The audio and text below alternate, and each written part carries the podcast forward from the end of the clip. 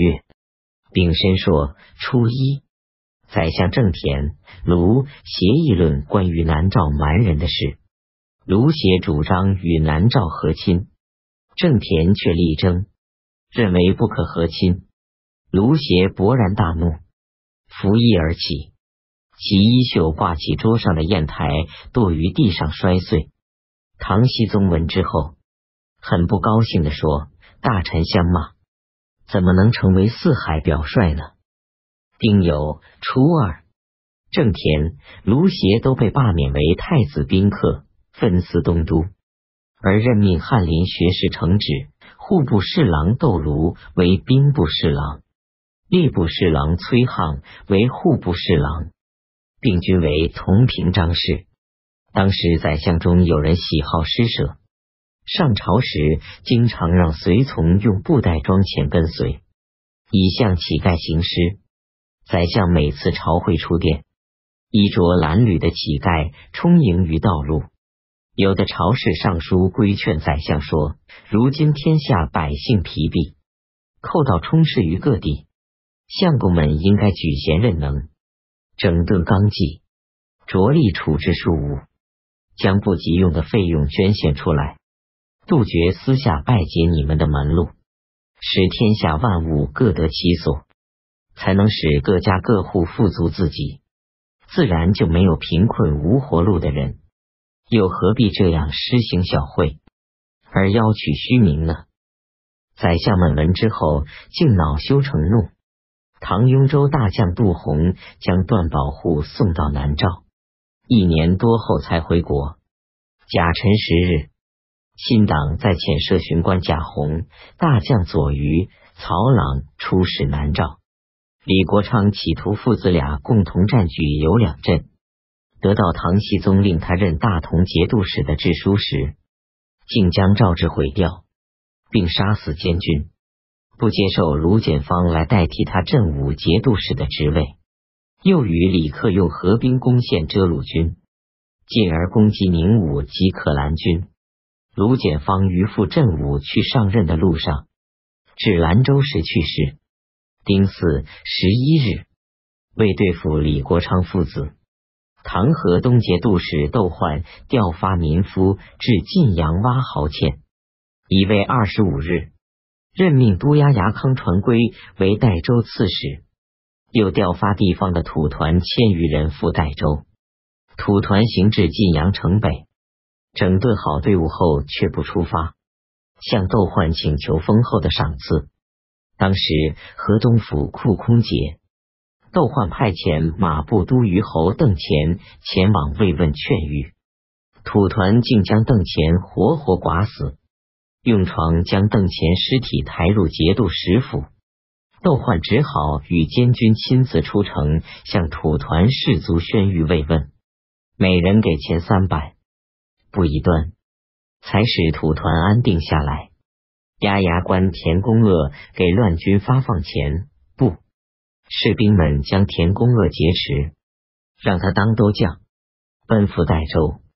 窦焕又借商人五万民钱以驻军，而朝廷竟认为窦焕没有才干。六月，任命前昭义节度使曹翔为河东节度使。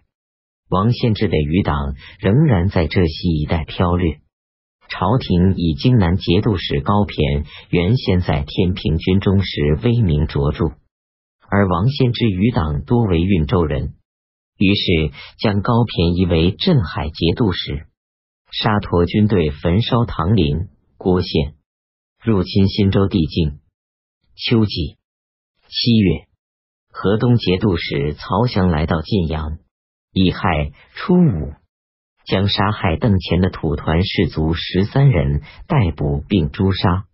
义武兵来至晋阳，不解衣甲。大喊大叫，要求优厚的赏赐。曹翔斩其十将中的一员，于是安定下来。朝廷调发一城、中武、昭义、河阳军队于晋阳会合，以抵御沙陀族军队。八月戊寅十五日，曹翔率军队援救新州。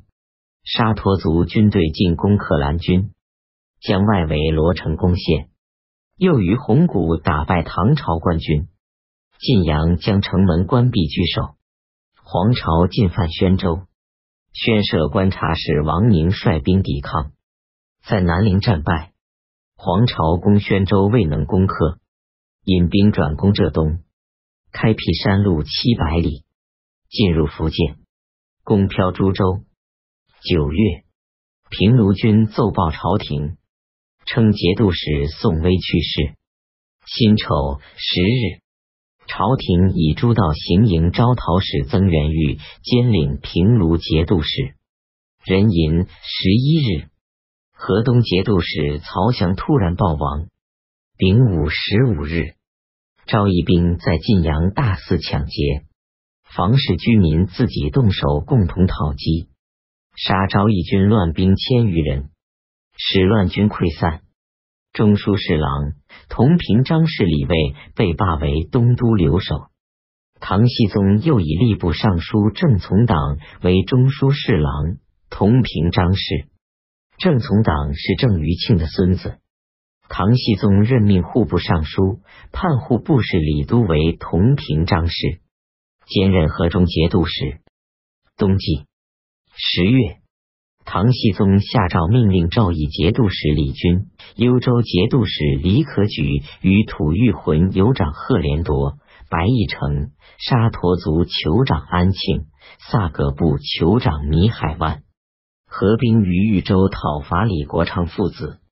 十一月，可兰军翻越城墙，接应沙陀军。丁未十六日。唐僖宗任命河东宣慰使崔继康为河东节度，代北行营招讨使。沙陀军攻打石州，康熙十九日，崔继康率兵往石州援救。十二月甲戌十三日，黄巢攻陷福州，福州观察使韦秀弃城逃走。南诏的使者赵宗正归还本国。唐中书门下对南诏朱爽的牒文不直接回答，而以西川节度使的名义写了一封信，让崔安潜以地方官的身份答复南诏。